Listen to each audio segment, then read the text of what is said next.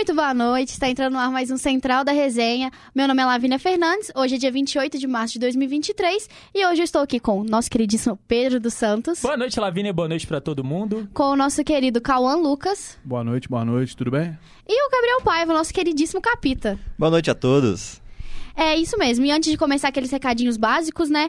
É, seguir a gente no Instagram, arroba Central da Resenha. Hoje aqui a Júlia tá aqui certinho aqui com a gente pra postar os bastidores pra vocês.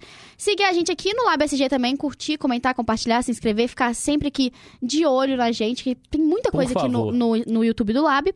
Acompanhar a gente lá no Spotify também, que sempre sai os episódios do dia mais tarde, pra você escutar, quem não conseguiu acompanhar a gente aqui ao vivo. Ou quem tá com preguiça da no- dos nossos belos rostinhos, né? Ah, não, não tenha preguiça da gente. Assista nos dois lugares. Por favor. Assista aqui, escute lá. E é isso, né? Aqui no São Gabriel tá é, o termômetro marca 29 graus, um dia bem quente, bem abafado. E bora pras notícias do dia. E como sempre, o nosso querido Pedro dos Santos vai dar aquele geral pela, é, por cidades, pela, por- pela grande BH. E vamos começar com uma coisa polêmica que falamos, falamos durante o mês todo e agora voltou. Greve do metrô. Ah, lá vamos nós de novo. Lavínia, boa noite então pra você. Boa tarde ainda, né? Eu tô que boa noite por causa Boa da noite, força é. do hábito. Falei ainda boa noite são também. 5h34 da tarde. Mas, é, boa tarde pra você então, boa tarde pra todo mundo. Motivos especiais, um lugar, hoje é um dia de um lugar especial pra pessoas especiais, o Central da Resenha. Mas, é... Continuando. Antes, na verdade, Lavínia, antes de falar da greve do metrô, vamos passar. Rola de passar rapidinho a previsão do tempo? Dois? Bora? Né? Você falou sobre a questão do calor, né? A temperatura ainda continua abafada aqui na nossa querida Belo Hills. E a previsão para essa quarta-feira é justamente é justamente o fato das áreas de instabilidade favorecerem a ocorrência de pancadas isoladas, principalmente no sul e na zona da Mata Mineira, e a circulação dos ventos, principalmente em níveis médios da atmosfera, mantém o sol entre poucas nuvens, sobretudo no norte e no leste do estado. Previsão, né, para a região norte do estado, mínima de 14, máxima de 38 graus, aquele famoso calor que dá para fritar um ovo no asfalto. Na zona da Mata Mineira, 10 mínima de 17, máxima de 33. E aqui na nossa Belo Hills, mínima de 17 e máxima de 32 graus. Agora, passando, sim, para a greve do metrô, lembrando falamos, que... falamos, falamos. Durou 31 dias, um mês completo. Não, na verdade, E voltou, né? 34, né? Porque teve ah, um né? fim de semana, Sim, claro. né? Mas, tipo assim, 31 dias e voltou durante 3 dias. Pois é, e mesmo com a greve total anunciada lá pelo Sindicato dos Metroviários, a CBTU informou na manhã de hoje que as estações, né, na verdade, as estações operaram aí normalmente, é, não normalmente, por causa dos intervalos, né? Os trens circularam principalmente na manhã de hoje com pausas entre 15 e 20 minutos. A greve foi deflagrada pelos metroviários em uma assembleia realizada no último sábado, quando os trabalhadores vo- votaram, melhor dizer, é, eu tô cansado. Semestre Hoje a gente tá tem dinheiro. É, hoje, Hoje a é gente... dinheiro, direito. Dinheiro, a gente tem Viu? direito. Tá Então, todo mundo maluco. direito. Os meninos lá fora aqui tá quase subindo pelas paredes, então dá um desconto pra gente, mas nunca nunca estivemos tão organizados e quietinhos assim, ó, nesse, Pois é. nesse estúdio. Nem parece a quinta série hoje. Mas vamos de novo. A greve foi deflagrada pelos metroviários em assembleia realizada no último sábado, quando os trabalhadores votaram por retornarem à greve total a partir da zero hora de hoje. É, de acordo com a categoria, a suspensão das atividades é por conta da manutenção do emprego de aproximadamente 1.600 funcionários concursados que não podem ser transferidos para uma empresa privada. De acordo com o sindicato, a diretoria apresentou essa proposta diante da assinatura do contrato de transferência do metrô para o consórcio consórcio Comporte. Aproximadamente 100 mil usuários usam diariamente o serviço de transporte público do metrô e vale salientar que neste exato momento os metroviários estão em assembleia para definir os rumos dessa greve, né? Se vai continuar, né, ainda com a com os trens operando, se vai ser a greve total igual foram nos últimos, né, nos últimos mais de um mês ou se se vai cair a greve. A ver, a gente traz todas as atualizações, todos os desdobramentos no Central da Resenha de amanhã. É, Lavínia, você tem algo para comentar ou é o padrão? é, eu acho. É o padrão de sempre, né? É um absurdo. Porém, tem que esperar é, ver o que vai acontecer, o que vai ser decidido. E se for continuar, a, a greve do metrô é, for voltar mesmo, Belo Horizonte tem que. O, o governo de Minas tem que entender que os ônibus, a quantidade de ônibus que roda atualmente não dá Não para rodar É impossível. com a greve do metrô.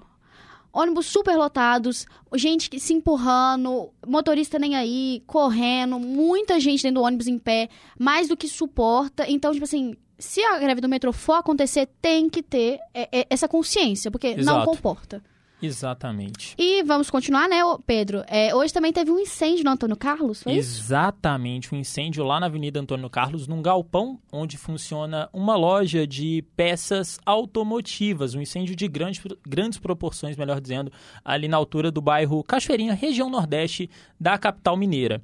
Por conta da alta temperatura e também por questões de segurança, a Defesa Civil de BH realizou na manhã de hoje a vistoria do gal... Na verdade, está previsto para acontecer, na verdade, na manhã desta quarta-feira, então na manhã de amanhã, a vistoria do galpão que foi atingido né, por esse incêndio.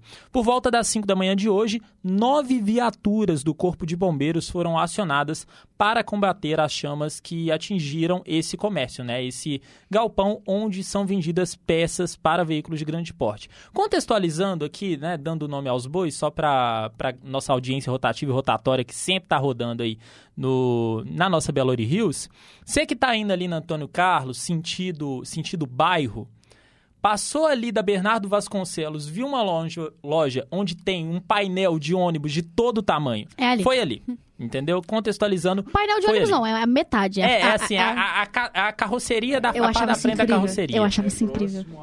Icônico. São Francisco. Cauã, não estamos te ouvindo. Por favor. Na realidade, Agora é próximo ao viaduto São Francisco, no sentido voltando dele. É, sentido bairro ali, um pouco. é, na- é, entre a Bernardo Vasconcelos ali e o viaduto São Francisco. Bem falado, Cauã. E aí é isso, né? Então, os bombeiros é, conseguiram controlar as chamas ainda na manhã de hoje e vizinhos do galpão precisaram ser retirados, mas felizmente os danos que aconteceram foram só materiais, então não teve vítima nenhuma. Que bom então, né? Felizmente. Felizmente. E é isso. É isso que a gente cidades tem de foi cidades hoje meio hora. curtinho, mas como sempre, cultura vai chegar, chegando com tudo. Falando o nosso queridíssimo Marinhos Júnior vai trazer todas as informações sobre o Lollapalooza que aconteceu no último final de semana. Teve show da Billie Eilish com mais de 103 mil Pessoas. pessoas, o público de 100 mil, eh, 103 mil pessoas. Rosalia com 103. A gente teve a Aurora, a gente teve. Teve 21 Lennon, Pilots, pô. Teve 21 Pilots. Que. Nossa, é o Tyler. Tyler, baterista. Tyler, Tyler. Como sempre, incrível, incrível. Ele tocando ba- bateria em cima do povo, o povo sendo o pilar humano dele. Pessoal subindo em cima das grades, Foi trompete o tocando baile de favela. Foi, exatamente, foi. Maravilhoso. A Pablo Vittar não sendo atração em nenhum dos três dias, mas apareceram nos três dias em shows distintos. Então, nosso queridíssimo Marinho Júnior vai trazer todas as informações sobre, é, sobre o Lollapalooza para vocês. Boa noite. Boa noite, Central, tudo bom? Vamos falar de Lola. Nesse fim de semana aconteceu um dos maiores festivais de música do Brasil, o Lollapalooza, contando com mais de 300 mil pessoas em três dias de evento, que aconteceu no Autódromo de Interlagos, em São Paulo. Dentre as principais atrações, a gente pode citar a catalã Rosalia, com um palco com DJ, um grupo de dançarinos e um cenário minimalista. A Popstar fez uma apresentação gigante, levando mais de 100 mil pessoas e deixando uma sensação de proximidade com o público. Ela colocou cenas de sua própria equipe, inclusive agradecendo o Brasil pelo espetáculo. Além disso, vale também citar a cantora Glória Groove, que teve sua participação na grade onde acompanhava o show.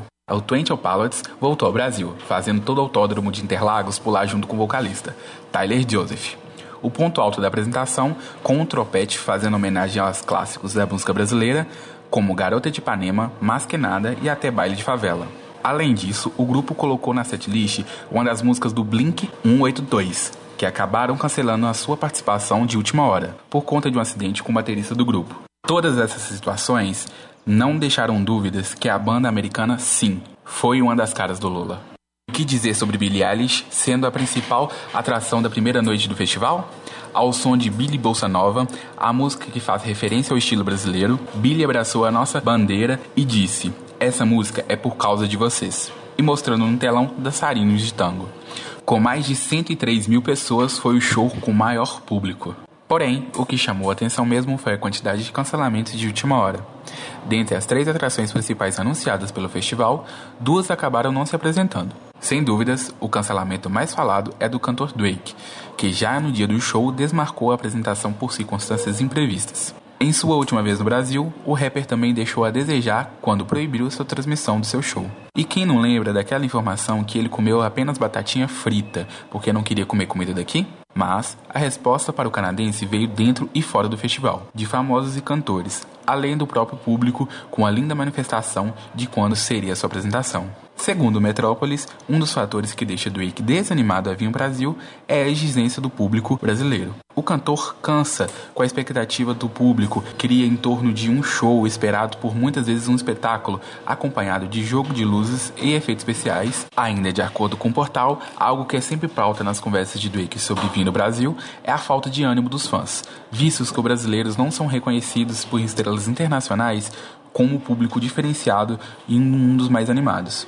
É, ele tá precisando ver alguns TikToks de shows no Brasil, viu? Então, é isso aí. E aí no estúdio, o que vocês acham? Aqui é Marinho Júnior pro Central da Resenha. Muito obrigado, Marinhos, como sempre, trazendo. Tá, Detalhes. Tá, tá certo? Agora sim, Agora, tá sim, peraí. tá sim. Agora me escutei. Tô te ouvindo. É, sempre trazendo tudo da, na da forma mais detalhada e incrível aqui para os nossos ouvintes da Central. E todos os shows foram incríveis, mas a gente não pode deixar de falar da. Tipo assim, Blink. Do não show. É, o, o Blink 182, que eu não sei falar. 182, esse treco aí. 182, É, entenda como quiser. Travis Baker sempre tá com o dedo quebrado. Eu acho incrível o quanto o cara tá. Tipo assim, virou, Cadê meu sonoplasta? vi- virou, virou marido de Kardashian, não quer mais trabalhar, não quer mais tocar. Eita. Porque tipo assim, ele sempre tá com o dedo quebrado, então, tipo assim, não é a primeira vez que isso acontece, porém, a gente. Ok, a gente entende. É, tá no DM, né? agora, agora, o Drake é meio. Babaca. É a Babaca, situação- escroto, A, situa- nojinho. a situação é horrível. O Tekken é muito fã dele, não aguenta mais isso. Porque, Mas tem pô, fã dele no Brasil? Tem. Pô, mas, tipo assim, não quer participar, não gosta do Brasil, não quer vir pro Brasil, só não. É tipo assim, não vem. Então não, não, É a- brincadeira, não aceita hein? convite pra festival, não aceita nada. Porém, não vira e fala é, que o público brasileiro é sem ânimo. Isso não existe. Isso não existe. Brasileiro e sem ânimo é ambíguo, velho. Ele pode, ele pode muito bem perguntar pra qualquer outro artista, cantor internacional, ali, amiguinhos dele próximo. Brasileiro tem ânimo até demais, o que a Billie Eilish sempre comentou, né? Sim. É, ele é muito egocêntrico, foi divulgar a line-up, borrou o nome de todos os outros artistas que não fossem artistas reconhecidos mundialmente. É absurdo, sempre faz isso. É, então, é, pra mim, o Drake já, tipo assim, já tinha. é, já, já deu, já deu de tentar chamar ele pra, pra, pra show aqui, festival aqui. E o Lennon, no show dele, que foi no show de domingo, né, que foi mais cedo, ele virou e falou assim que muitas pessoas têm. Lennon vulgo L7? Exatamente. Tem mania de dar muita moral de gente de fora e a gente que tá aqui, que faz Fatos. o maior show do mundo, é, não é tão considerado assim. Então, foi uma canetada histórica. Acho lindo ele ter falado isso em cima do palco. Mas é isso. Lollapalooza foi incrível, Billie Eilish, incrível. Como sempre, Multishow tendo que abaixar o som o som da transmissão oficial, porque Sim. senão não conseguiam escutar do, é, do público, né? Senão não conseguiam escutar a voz é, dela cantando.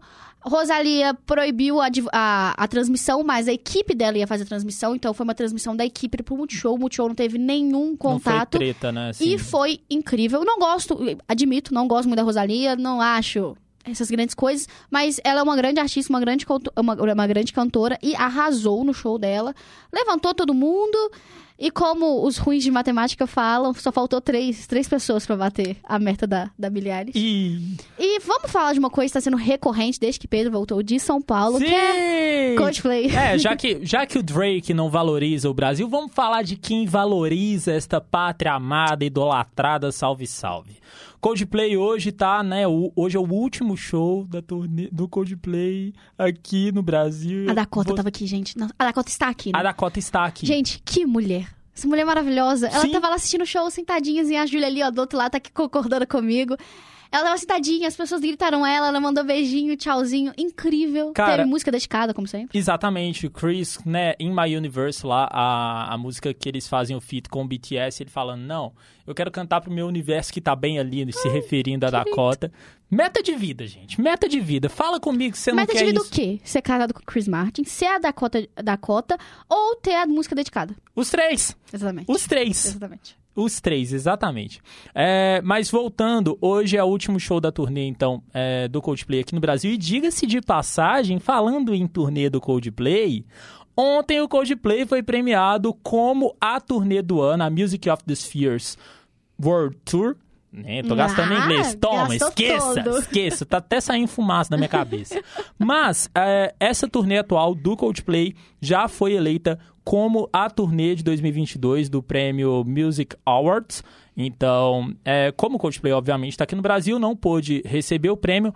Quem representou a banda foi a cantora Her, né, que estava acompanhando o Coldplay na saga do ano passado, é, posso estar errado, não sei se teve no Rock in Rio, acho que não. Mas pelo menos no restante da turnê da América do. Sul. Teve? Acho que ela tá cantando no Rock in Rio. Eu não tô lembrado. Hum, Dá vou uma conferir, puxa- mas eu Dá um Google cantou pra nós aí, por favor, mas eu não tô lembrado. Mas enfim, na turnê da América do Sul, América Central, ela estava. Não, ela teve aqui em 2019. Pois é. É, Então, ela tava, a propósito, mês que vem vai ter a reexibição, né, do, do Coldplay nos cinemas, do show de Buenos Aires, vai ter a Her lá cantando, fazendo sua, sua apresentação, e ela representou a banda. E assim, é, obviamente, eu sou muito suspeito pra falar da- de Coldplay, enfim, mas, cara, essa turnê foi muito boa. Muito boa. Já, já falei, show interativo. É, é a participação, a interação né, da banda, não só do Chris, mas dos quatro meninos, né? Do Guy, do Will e do Johnny também. Com o público. O público para com, o arti com os artistas, melhor dizendo. Sim, perfeito. Show de luzes, pulseira, que eu não devolvi, não me julguem. É, enfim, é isso Uma das mesmo. pulseiras foi pra quem mesmo? Hã? Uma das pulseiras foi pra quem mesmo? Ah, eu não vou falar não, deixa pra lá. Eu corto meu pescoço, mas não falo quem é. Mas, é, voltando, então assim, perfeito, sabe? E aí hoje termina, né, show no Rio de Janeiro, no Newton, Newton Santos, mais conhecido como Engenhão, também a partir das nove da noite. E queria falar não, mas boatos de que o Bituca vai estar lá. Ou seja, simplesmente Milton Nascimento no show do Coldplay. Eu, eu vou catar uma live aí, né? Maiara que me perdoe, não tô nem aí, mas eu vou catar uma live aí e vou assistir no meio da aula dela. Hoje nem é dia de aula, gente. Pois é, ah, pelo amor de Deus, ainda mais com, com convidados maravilhosos aqui, tanto aqui no Central quanto na palestra daqui a pouco. É, Exatamente. mas eu acho que de Coldplay é isso. Foi uma turnê maravilhosa, 11 shows aqui no Brasil. Já, já podia ganhar o prêmio de cidadão honorário. Teve encontro com Lula. O Chris foi em roda de samba. Foi em ensaio de bateria de faculdade. Foi em tudo quanto é lugar. Só faltou pisar aqui em BH, né? Faltou, faltou, faltou. É, é, gente, é absurdo. O já falei que é um absurdo. Patifaria. Pô, Patifaria tem que pisar em Belo Horizonte. Belo Horizonte é um território sagrado. É um país dentro do país, porque esse lugar é maravilhoso. BH não é BH. Não só BH, Minas Gerais é o melhor lugar do mundo pra se viver. Incrível. E, tipo assim, não falo isso porque eu só moro aqui, porque é incrível morar aqui É também. porque a gente é bairrista também, mas... Mas, gente, já passou da hora. Eu quero, eu quero Mineirão lotado com. Eu só aceito no te- o Mineirão no seu estádio de futebol se for pra, tipo assim, ver o show do Coldplay lá dentro. Não, aí eu já tenho minhas controvérsias. Ah, não, mas um enfim. showzinho do Coldplay? Ok. Se tá. depender da Minas Arena, vai virar uma casa de show. Deixa essa pauta pra daqui a pouco, É. Cauã. Eu, eu, eu tô segurando meu lado militante. Mas, é, voltando. Mas mesmo se for na Arena MRV, o estádio do Atlético também tá, tá aí pra ser. A gente não sabe quan- quando vai ser, né? Por conta dos embargos aí de construção de obra, Uhum. viária, afins. Mas também é uma grande oportunidade. Cara, eu já falei. Se o Coldplay vem pra BH, é Ele- uma semana acampando. Eu não tô nem aí. Eu falei com o Pedro que a gente ia fazer, a gente ia fazer rodízio. Vai, facilmente. Não, tipo assim, a propósito, é, eu já falei aqui desse Ô, cara. Pedro, Fala comigo. se for pra construir aquele estádio lá e não trazer show bom pra BH, pode jogar no chão, tá? Não, pode destruir, Não, acaba, pô, acaba. Pô, tinha uma notícia lá falando que o show de abertura ia ser eles e blá blá blá. Não conseguiram organizar direito. Não, falaram. Pra terminar falaram o estádio antes, gente. Exato. Que que é isso? Falou do Coldplay, falou do Red Hot, falou do Kiss, falou do não sei quem. Aí a Tem que ter show organização, bom, velho. a administração não, orga- não, não, não, não fechou ali, ó. É. Os, o- a- as- a- as- os calendários, as datas e aí. Ô, Isso é uma coisa de deixar torcedor revoltado também, quem curte música, porque só um adendo. O estádio do Real Madrid tá em reforma, tudo, e acontece Acontece jogo normalmente. normal. A Arena MRV é tipo um pulo pra Ah, ela mas tá a 100% gente- pronta. Mas o Então, problema, Cauã, é que a gente falou nessa semana, não é nem a arena em si. é politicagem. Não, não é nem a arena em si, é o em volta. Por quê? Eu passo lá todo, todo final de semana que eu vou pro sítio, eu passo lá em frente. Sim. Porque pra, ir pro, pro meu sítio, eu tenho que passar por ali. E, gente, não tem condições de começar a fazer qualquer coisa na arena até arrumar aquilo lá. Porque o trânsito já é horrível só com as obras acontecendo. Sim. Se começar jogo, show, qualquer coisa, a inauguração ali, ó, sem estar com as- a, a via expressa ali arrumada, certinha, toda recapeada, é, a- é, alargar ela onde tem que alargar, não vai funcionar. Exatamente. Então, é um problema no geral. Porque a arena em si já tá quase toda pronta, já tá, já tá quase 100% finalizada, né? Não, com certeza. E não só isso, né? Imagina, Cauã principalmente e toda, o- todos os atleticanos que nos acompanham aqui neste exato momento. Pega aí, o Atlético né, teve o sorteio aí da Libertadores, a gente vai comentar daqui a pouco com o Capita, mas é, imagina, um jogo aí, Atlético e Atlético Paranaense, sete e meia da noite, uma quarta-feira. O trânsito caótico que é aqui BH. Véi, não dá, sabe? 40 mil pessoas na arena? Não dá, velho. Isso porque o Atlético Paranaense, como o nome já diz, é de outra ponta do país. Eu fico pensando se for o time com uma rivalidade nitidamente que dá briga, que é o caso com Não, o Cruzeiro dá, ou mas Flamengo dá, puro. mas dá. O Atlético Paranaense dá briga direto. Tem toda essa picuinha de. Né, as, as torcidas aliadas organizadas, a torcida do Atlético é aliada da torcida do Cruzeiro. É, é sinônimo de treta, Não, velho. mas a questão é que, tipo, as torcidas que nitidamente já se odeiam, não Mas precisa nem odeiam. pensar. Mas a questão, odeiam. por exemplo, se for um clássico entre o Galo Ah, e o Cruzeiro. Ah, não, mas Pique isso aí- 2014, final da Copa do Brasil. Não, aí acabou. Ah, Belo Horizonte vai parar. É, vamos aproveitar, né? Já, Já que que a a cultura falou. fechou, a gente já começou, a gente não deu nem abertura pro Capita falar. Bora falar do nosso caderno esportivo, o caderno mais movimentado do Central. Bora falar de esporte. E quem vai trazer pra gente hoje, como eu já tinha dito, Gabriel Paiva, nosso querido Capita. Boa noite. Boa noite, Lavinha. Tá Boa pronto? noite aí. Meu, tô pronto, tô pronto. Tô me tremendo inteiro.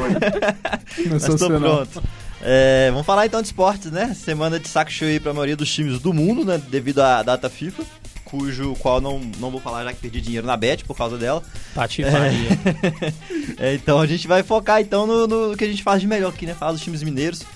Antes de entrar no sorteio da, da Libertadores, da Sula, eu queria chamar quem joga essa semana. Queria falar do Cruzeiro, com a Letícia que traz as informações pra gente. Bora.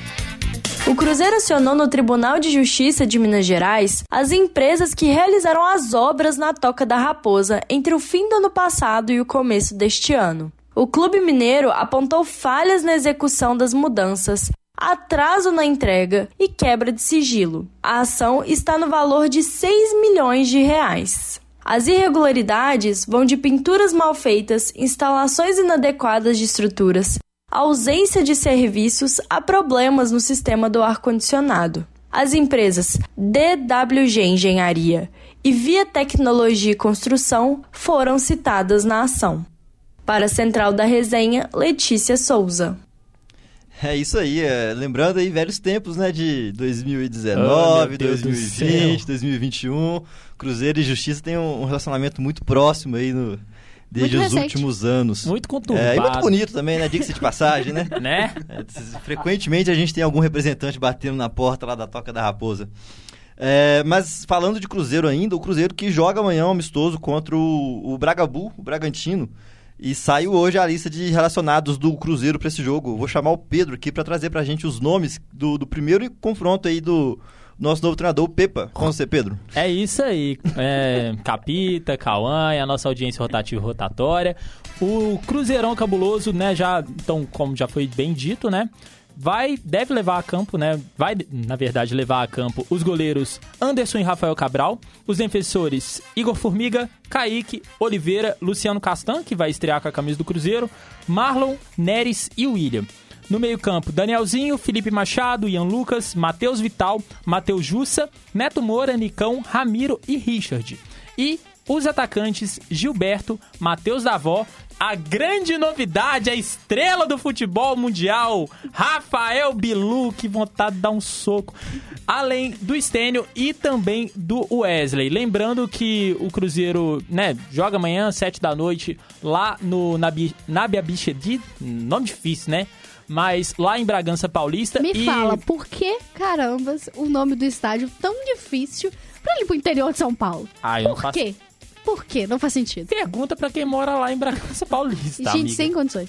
Mas é, também vale lembrar que foi acordado é, entre as diretorias de Cruzeiro e também do, do Bragantino que não vai ter limite de trocas. Então é exatamente, justamente uma oportunidade para o Pepa conhecer o elenco, rodar, levar todo mundo. Eu acho que esse foi um dos motivos também, por exemplo, para o Davó e para o Bilu principalmente voltarem é, a ser relacionados. Bilu que já não vinha, é, já não era mais chamado pelo Pesolano, por exemplo, nos últimos jogos. Mas é, vamos ver.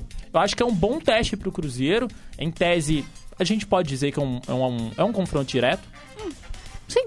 Pelas pretensões do Cruzeiro, né? Seja ali para meio de tabela para baixo, né? O time do Bragantino também, em teoria, também do mesmo nível. Acho que vai ser um jogo bem interessante. É, eu aposto que Cruzeiro e Bragantino disputarão o mesmo campeonato dentro do Campeonato Brasileiro. Como diria o como nosso diria querido... nosso querido Ralph.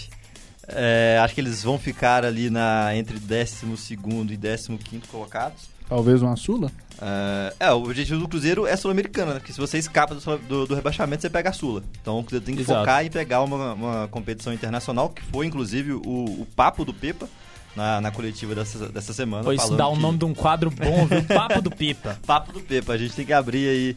O Cruzeiro devia fazer isso nas redes sociais, né? Fica a dica. É, mas Pô, uma oportunidade Cruzeiro, muito boa amanhã. Pois é, tá vendo? Viu? Produtor de aqui, conteúdo viu? lá, tá vendo? Contrata a gente. A gente Tamo aí, viu? Mas se levar, um, se levar Tô. um, tem que levar todos, hein? Tô, tô ouvindo propostas aí, viu? Se quiser. Todos não. Uma que eu faço questão de ficar de fora desse rolo. Lá Que bom. ele, fala pra eles, Calma. To- o todos foi só que capitão e o ele. Pedro, mas tudo bem. Mas é amanhã é uma oportunidade muito boa da gente ver possivelmente o Anderson no gol do Cruzeiro, Sim. já que o Rafael Cabral tem feito, né, fez um início de campeonato de ano fraco, cometendo algumas falhas. E parte da torcida já pede pra ver o Anderson em campo, ele que tá recuperado de lesão, Exato. que ele com, com um mês de Cruzeiro quebrou a costela e ficou um mês parado. É, a, a goleiro reserva Um é sempre mês, muito velho. azarado, né? É sempre muito azarado. Mas que agora tá à disposição, o, o, o Pepa que tem o elenco aí praticamente todo à disposição. Exato. É um, um teste importante pro, pro Cruzeiro, sim, e pro Bragantino também, por que não, né? Com certeza. É, vamos falar então, já que a gente falou do Cruzeiro pegar a Sul-Americana e escapar de rebaixamento, vamos falar de, de sorteio então das competições internacionais. É, ontem a Comebol fez o sorteio da, da Sula e da Libertadores. O sorteio da Sula acontece é, primeiro, até pra poder né, prender audiência, porque se você sortear a Libertadores primeiro, ninguém vai ficar pra ver o sorteio da Sula. Muitos times, com todo respeito, e já né, faltando com todo respeito, tem muito time desconhecido ali. É só os dois torcedores do Mas- América que vai assistir. Pois é, e já falando de América, o América que deu um azar danado no sorteio, caiu no grupo F, o grupo da morte. Pô, e a gente tava vendo o sorteio ontem. Exato, durante a aula da Maiara. Que bonito, hein? Que bonito. Um abraço, Maiara. Ah, Maiara deu uma prova ontem, o segundo horário tinha que ter aula, não. Acabou meus neurônios todos, tá maluco. Mas aí, é, o Mequinha caiu então no grupo da morte, como eu havia dito. Vai pegar então Penharol do Uruguai, Defensa e Justiça da Argentina e o Milionários da Colômbia. O Defensa, que é o ex-time do Crespo, Sim. que treinou o São Paulo depois e que chegou até. Só Não, né, na- na defesa é campeão de Sul-Americana. Ficou só no papo, pois é. Ficou só no papo de torcida, mas o Crespo que chegou a ser especulado ali naquela uma hora e meia, duas que a gente ficou sem treinador depois do jogo do, do América. É, a sequência de jogos: Penharol em casa, provavelmente na próxima quarta-feira. Alô Comebol, bota na quarta-feira pra contar com a minha presença. Por favor, no nome de Jesus. Porque na quinta tem orientação de TCC, não, Não, tem a gente como pede ir. Getúlio, Getúlio. Mas joguinho bom de ir, tá? América e Penharol, provavelmente na próxima quarta. Vai, vai, as datas serão confirmadas ainda. É, segunda rodada, Defensa e Justiça fora, Milionários fora na terceira. Volta pro retorno em casa com Defensa e Justiça, Milionários em casa, Defensa e Justiça em casa, Milionários em casa. E fecha a última rodada contra o Penharol lá em Penharol. E o José Rico? Entra onde? Oi? José Cadê? Não, Morato. Na Por mesma favor, praça. não. Ah, não. Ah, não. Pô, eu Mas- esperei ainda você terminar pra não atrapalhar. Ah, não. O que a gente, o que a gente tira dessa sequência de jogos do América aqui é que não pode deixar pra resolver na última rodada. Vai precisar fazer um início forte, mas tem muitas possibilidades ainda dentro é, do, do andamento da competição, né? Porque faz o primeiro jogo em casa, faz dois fora, mas abre o retorno com dois jogos em casa de novo, em sequência. Então é uma oportunidade do América chegar pra última rodada ah, sem precisar de pontos contra o Penharol. Sim. É, só ressaltando que essa é a a primeira vez do Coelhão na Sul-Americana, já que o América estreou em competição internacional já na Libertadores Pois é. ano passado e já estreou sim, eu na minha avaliação entendo como uma boa estreia, já que conseguiu chegar na, na fase de grupos, o que era ah, razoavelmente improvável, foi mal na fase de grupos, mas o esperado era isso mesmo. Eu acho que o problema do América foi justamente, perdão, ter terminado como lanterna da, do grupo dele ano passado, né? O América pegou, além do Atlético, foi o Atlético, o... Tolima. Não, é o Atlético o Tolima, não lembro o terceiro. Era o Del Valle? Era o Del Valle. Não, não, Não. não. Foi. Era o Del Valle. Hum, Não era o Del Não, Valle, Era não, o Del. Valle. era Penharol. Era o Del Valle, velho. Eu tenho Era não. o Del Valle, eu tenho certeza que era o Del Valle, velho. Então tá. A gente até transmitiu no Retranca, foi isso mesmo. América? O, não, o Atlético e Del Valle. Foi, Ah, foi o que eu fiz. É. a gente tá transmitiu. falando Ela do América, quietinha aí do lado. Não! Achei que, a gente tá falando do Eu América. também achei que já falou da é- América. Não, a gente tá eu- falando do grupo do. O, o- grupo que o o- América Eles estavam pegou. no mesmo grupo ano É, passado. ué. O- Isso, isso, isso. Não, é porque eu tava pensando na, na fase preliminar, em que o América Não. faz acho que dois ou Na três jogos preliminar antes, na foi pré. o Guarani, de, Guarani, Guarani, do Paraguai e depois o Barcelona de Guayaquil. eu Isso, já ia falar. Guarani de, de Guayaquil, mas enfim. Mas É foi isso. Então, eu acho que o problema do América foi os vacilos que ele deu. E não pode dar esses vacilos ainda mais porque, em tese, os adversários são mais qualificados. O América é franco atirador nesse grupo. Então, assim, eu, eu tava até falando com alguns amigos, claro que, assim, bem, sendo muito sincero, de certa forma subestimando, mas se chegar em segundo pra poder ir pros playoffs contra os times da Libertadores, pra mim é motivo pra botar no hino. Porque é um grupo muito difícil. O América pegou um rabo muito grande. Sim, sim. É, vai ser um feito muito grande pro América. Eu acho que dá pra chegar, sim, Também em, acho. Em, em- em segundo colocado. Mas não, não vai ser fácil. Vai precisar fazer aí uma boa rodagem de elenco, é, saber quais os jogos né, que, que vão ser priorizados e, e jogar a Sul-Americana com, com maldade. Aproveitar que tem ali alguns jogadores diferentes. Tem o Wellington Paulista, tem o Luiz Oh, Boi oh. Bandido. Pois é, saudade, inclusive. é, que, que dão né, essa casca pro, pro time, pro elenco americano.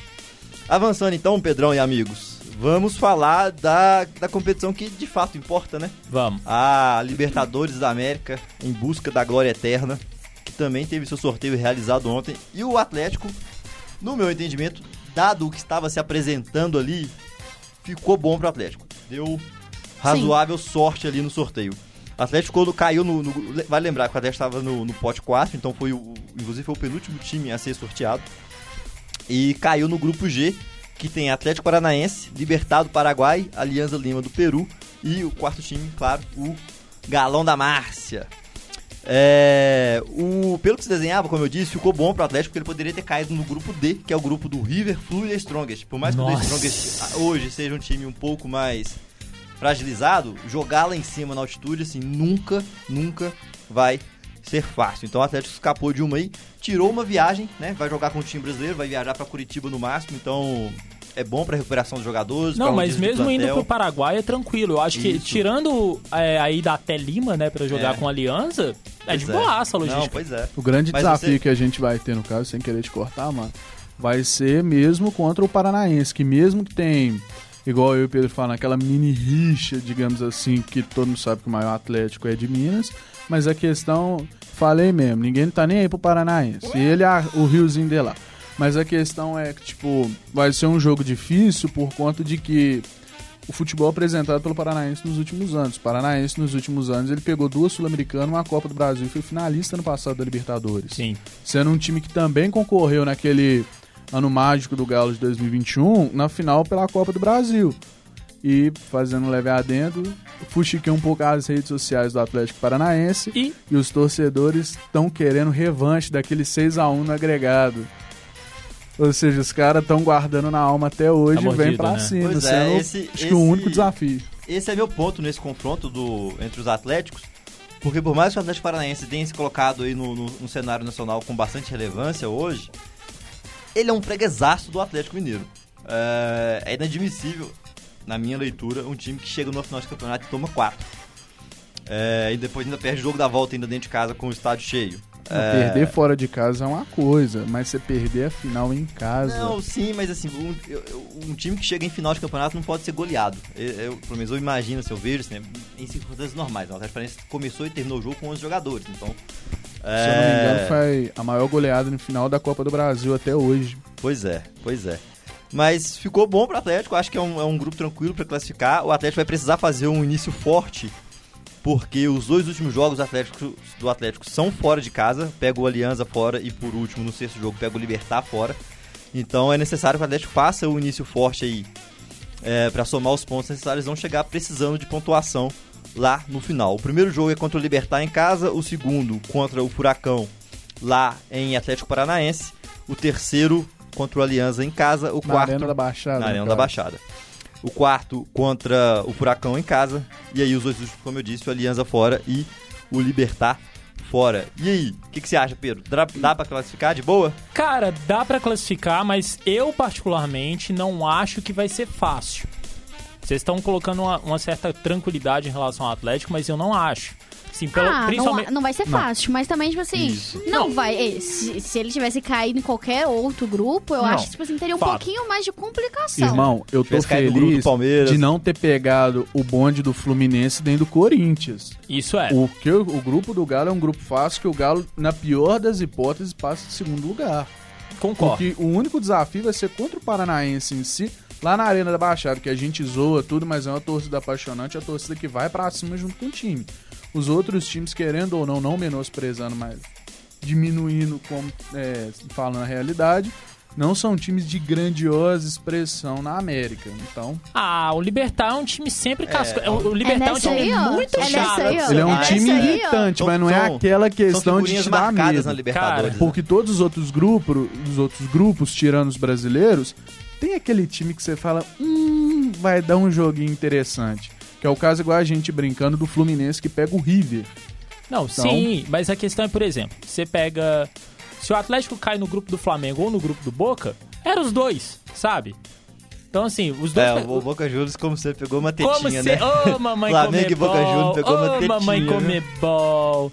Mas que. Coisa linda. Deixa eu fazer uma pergunta pra vocês. Pra vocês, no geral, os times brasileiros, óbvio. Quem é mais cotado a ganhar? Cara. Tipo assim, que você fecha o olho e fala assim, putz, se eu tivesse que apostar, na Eu- bet hoje eu apostaria. Eu jogaria na Elizabeth, eu apostaria minha casa no time do Capeta. Mais conhecido como Palmeiras. Pois é, eu eu tenho muita dúvida porque a gente pensa no Flamengo, pô, tem um baita elenco, mas tá um time É o Vitor completamente Pereira, velho. Ele tem que e- continuar, É o- irmão. E o treinador Ah, é já deu Tem que- tem que demonstrações claras de que, de que não, né, que não tem o elenco na mão. O Palmeiras, acho que sim, que é favoritaço, mas é um Palmeiras hoje mais enfraquecido. Perdeu peças importantes Sim. e não repousa à altura. A gente tem que ver como O que esse é elenco vai comportar aí. E é um quando a gente Palmeiras mais começar- velho comparado aos dois Quando a gente títulos. começar a ter aí jogo quarto e domingo.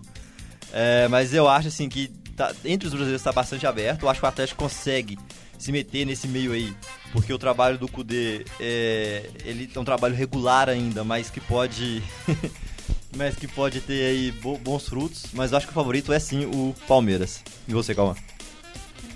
Eu fico com o Palmeiras sendo favorito, porque o Flamengo seria uma, uma aposta, mas a questão do Vitor Pereira dá muito ânimo, velho, do, é, do Flamengo sair fora. Porque, mais uma vez apresentando igual fato, de todas as finais de campeonato que o Flamengo participou esse ano, todos os jogos importantes, só tomou pataquada, velho. Quase todos. Se não fosse agora tá na final do Carioca, ele tinha tomado de novo palpite principal sendo Palmeiras e talvez, bem talvez, o Atlético Paranaense. Mas lembrando que o técnico que tava ano passado, o Filipão, já não tá mais. E o Eu, treinador do Atlético Paranaense falar nisso? Cara, não tô lembrado. Tem que. É, Nem dá um ideia, Google, né? eu não tô lembrado. Era o Filipão, né? Mas. Pois é, porque O Filipão aposentou depois. Eu fiquei nessa dúvida saiu. aí ontem, é, porque um, um assunto aleatório também, a gente tem dois treinadores brasileiros na, na, na Libertadores, né? Sim. O Thiago, Thiago Nunes. Nunes está lá no Sporting Cristal. Paulo tu, Turra. Turra? Paulo Turra. É. Ah, é o auxiliar. Ah, tá. Ele Ah, dá o onde? auxiliar do Felipe. Era auxiliar do Filipão. Ah, então. É, o, Sporting Cristal, né, que é treinado pelo Thiago Nunes. E essa é a única informação do Sporting Cristal, é o único fato relevante que tem lá. E que foi vice pro Cruzeiro em figurante, 97. isso, vai ser figurante na, na Libertadores. E o Paulo Tuori, que aposenta e desaposenta todo ano do cargo de treinador, tá treinando o Atlético Nacional, salvo engano. Isso aí é o. D'Alessandro, pô. Aqui, só pra, Não, só, pra- só pra vai, vai, dar uma vai. voltadinha, eu vou ir contra todos vocês. Pra mim, tipo assim, Palmeiras continua sendo, tipo assim, se colocar o primeiro favorito, é o Palmeiras. Mas eu acho que é, pode surpreender, pode ser um favorito ao, ao título. Querendo ou não, queria não, mas eu acho que pode ser, é o Fluminense. Quê? Eu acho. Vai te Cara, surpreender, Preto. Papai Vai. Noel já Cami- levou ele pra final uma Vai. vez, ele Eu não acho. aproveitou. Um Vai. raio não cai duas vezes no mesmo lugar. Eu Vai. acho, eu, Camisa eu pega. acho uma boa aposta da Laves. Eu acho uma boa aposta da Laves. O time tá, tá com casca. É, o trabalho do Diniz tá, tá encorpando de fato agora no Fluminense, mas eu acho que o Fluminense é mais favorito a torneios de pontos corridos, portanto, Eu também acho. do que em, Mata-mata. em torneios, né, em copas, mata-mata. É, mas é sim um palpite assim, esse, ainda, contando ainda mais agora que tem o Marcelo, que é um, um cara multicampeão e muito acostumado a ganhar torneio mata-mata, né? É Ganhou um dos maiores lateral esquerdo Cinco. da história. né, ganhou 5 no, no Real Madrid jogando mata-mata, apostar no Fluminense é, assim, pode colocar na bet aí que o retorno pode ser... Depois a gente Legal. conversa, tá, Pedro do Santos. Fechou, fechou. Depois a gente conversa. Fechou Gente, mas ah, de esporte é isso. Acho que falamos legal aí, né, da, dos sorteios da Libertadores, do Atlético, do América, dos demais times. Então eu vou devolver pra nossa querida Lavínia. Muito obrigada, Capita. É, esporte, como sempre, super cheio. É, Intervalinho? A gente vai fazer um intervalo, a transmissão não vai acabar, o Central volta. A gente, Fica vai, aí. a gente vai fazer um intervalinho no máximo de cinco minutinhos e a gente vai voltar com uma surpresa pra todos nós e pra vocês também. Então, até daqui a pouco. Vem.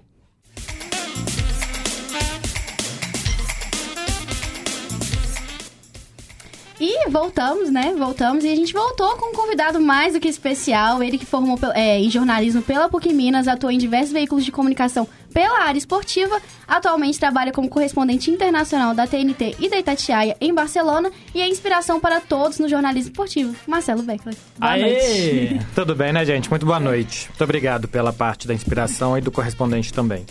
Mais É que inspiração, tava todo mundo aqui ansioso quando, é, quando foi ver a confirmação ontem do, do Getúlio pra gente que você estaria aqui com a gente, ia ser rapidinho, mas que participaria do Central, né? Um projeto tão legal nosso que o Getúlio apoia bastante. A gente ficou muito animado. Eu, em específico, fiquei. Ela surtou. Chorei Ela surtou. bastante, chorei bastante, tô desde ontem tentando manter a calma. E antes de partir pras pergu é, de vez pras perguntas, né? A Hum. gente gostaria que você se apresentasse um pouquinho pro, pros, pro, pros nossos. pra A- todo mundo, né? Pra- Pra nossa audiência rotativa e rotatória. Exatamente. Muito bem. É, é isso aí, eu formei na PUC em 2008. Vocês nem eram nascidos ainda, Que pra vocês isso? verem como é que é a coisa. Formei em 2008 na PUC e trabalhei aqui em Belo Horizonte até 2010. Trabalhei em Rádio Inconfidência, Rádio Globo CBN, aí fui trabalhar na Rádio Globo de São Paulo. Aí em 2014, tava na Rádio Globo Sport TV, 2014 eu falei, vou largar tudo, vou pra Barcelona. E fui pra Barcelona e aí comecei com o Esporte Interativo. O Esporte Interativo compra os direitos da Liga dos Campeões. E tô lá trabalhando como correspondente da antes do Esporte Interativo, agora a TNT. Trabalhei para meios em Barcelona. E trabalhando com futebol é, é muito legal, gosto muito. E é isso. O que mais vocês querem saber de apresentação? Acho que, acho que assim tá bom pra, pras perguntas. Pra começar? Pras, pras perguntas. Quem vai Já, primeiro? nosso queridíssimo Capita, né? Gabriel Ah, Paiva. Ele, ele passou um Aí, aí eu fico diferente. nervo- nervoso. Capita Não. vai começar, É. então pode ir, Capita. Marcelo, primeiramente é um prazer enorme estar aqui com você. É, eu queria começar sabendo onde fica o H.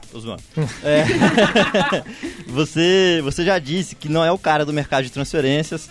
Ao mesmo tempo, já deu né, a transferência do Neymar e do Messi. Ah, você lê o jogo também como um, ana- um analista e passa isso mastigado para audiência.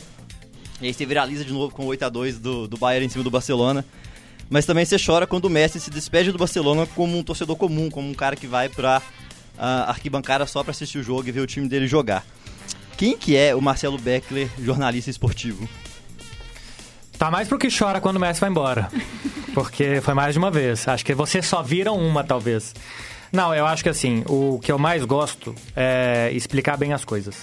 Então, a informação que o Neymar ia sair, que o Messi ia sair, foi sorte. Eu não tenho nenhuma falsa modéstia de que não, que eu sou bom pra caramba e dei sorte. Não, eu realmente dei sorte. Meu telefone tocou, podia ter tocado o telefone de qualquer um. Eu dei sorte nessas. O 8 a 2 do Bayern no Barcelona é, também foi assim, é, no dia seguinte tinha Manchester City e Lyon, eu falei que o Manchester City ia passar do Lyon. O Manchester City perdeu, nem lembro se foi Lyon, foi pro Lyon. Foi Lyon. Perdeu o Lyon, então assim, tem um tanto que a gente acerta e tem um tanto que a gente erra. O problema é que a gente só posta que a gente acerta. Então eu acho que eu sou mais o que é, tenta explicar bem as coisas, sabe? Assim, sem muitas palavras difíceis. É, tentando me comunicar bem, eu acho que futebol é uma coisa pouco importante, embora a gente dê muita importância. Futebol é entretenimento, é uma grande diversão, as pessoas devem se divertir com futebol. Então a gente tem que tratar com a seriedade que ele tem, mas a gente também tem que, tem que entreter as pessoas. A gente tem que fazer com que as pessoas gostem do que elas estejam vendo. Se a gente fala de uma forma muito chata, ninguém vai gostar. Então a gente tem que, tem que ter um, uma pitadinha de humor, tem que ter. É como se fosse um chopp. O futebol é a cerveja, a gente faz a espuma. A gente não faz nada importante. O jornalismo é muito importante por muitas outras coisas. Jornalismo econômico, jornalismo político, jornalismo geral. Olha o período que a gente está vivendo no nosso país e como que é importante quem informa bem. A gente está vivendo um período em que qualquer mentira cola. Então é muito importante que alguém informe as coisas bem. No futebol, a gente não precisa de, todo, de tudo isso. Precisa disso também.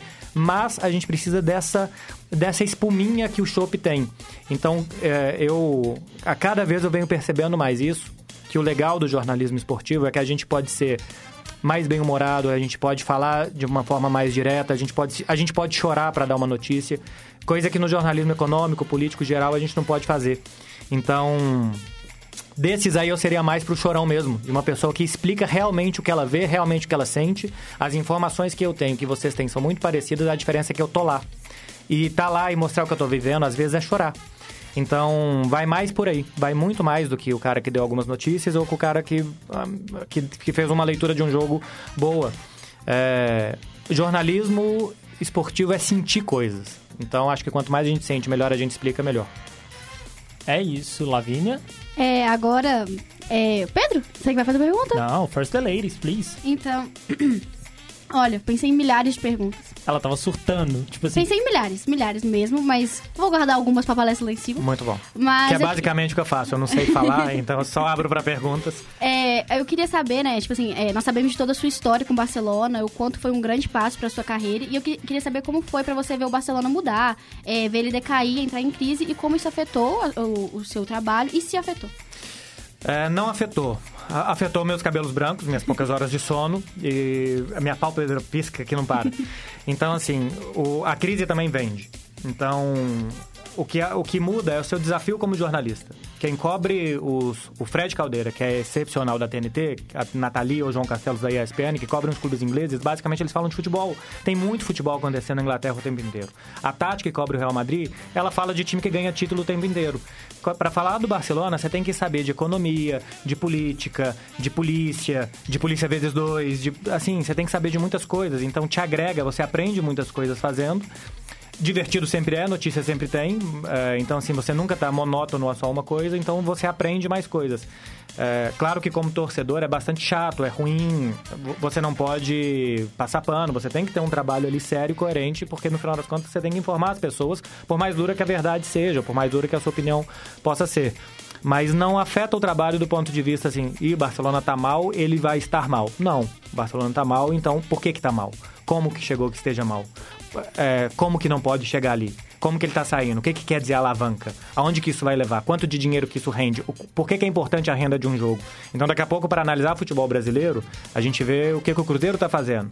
O Cruzeiro gasta o que tem e só pode comprar esse jogador e não pode comprar aquele. Então, você tem experiência de um, de um ecossistema e você leva aquilo para alguma outra coisa e você consegue entender mais coisas no, no futebol e, e em outros setores da vida. Então, pra gente, me afetaria se eu trabalhasse no Barcelona. Se eu trabalhasse no Barcelona, me afetaria porque é outra coisa. Como não, eu não trabalho pro Barcelona, é, eu só aprendo. E no final das contas, aprendendo, a gente sempre vai enchendo uma mochila que não pesa de conhecimento e acho que a gente vai melhorando. Muito obrigada. Pedro? Boa, boa, boa. Minha pergunta, você falou sobre a questão né, de futebol brasileiro, falou sobre esse trabalho que o Cruzeiro vem fazendo aí com a SAF. Ano passado teve a polêmica daquele vídeo, ah, o, o trabalho do Pesolano até o momento é melhor do que o trabalho do Turco. Para esse ano, como você enxerga os times mineiros e não só isso, a perspectiva para essa temporada também, sob uma ótica também do jornalismo. Uhum. É, assim, pra quem não, não viu, no ano passado eu vim de férias no meio do ano pro Brasil. Fui assistir um jogo do Cruzeiro, um jogo do Atlético. Já assistia de lá também, né? Sim. É, assisti Cruzeiro e Esporte, Atlético e Flamengo da Copa do Brasil. Dois jogos, assim, um foi domingo, outro foi quarta, ou um quarto e outro, sei lá, uma coisa assim. É, e eu falei, o time do Cruzeiro é melhor que o do Atlético. Os jogadores não. Mas se o Cruzeiro jogar amanhã de vermelho, eu sei que é o Cruzeiro jogando. Se o Atlético jogar com, de branco, eu não sei que é o Atlético. O Cruzeiro era completamente reconhecível.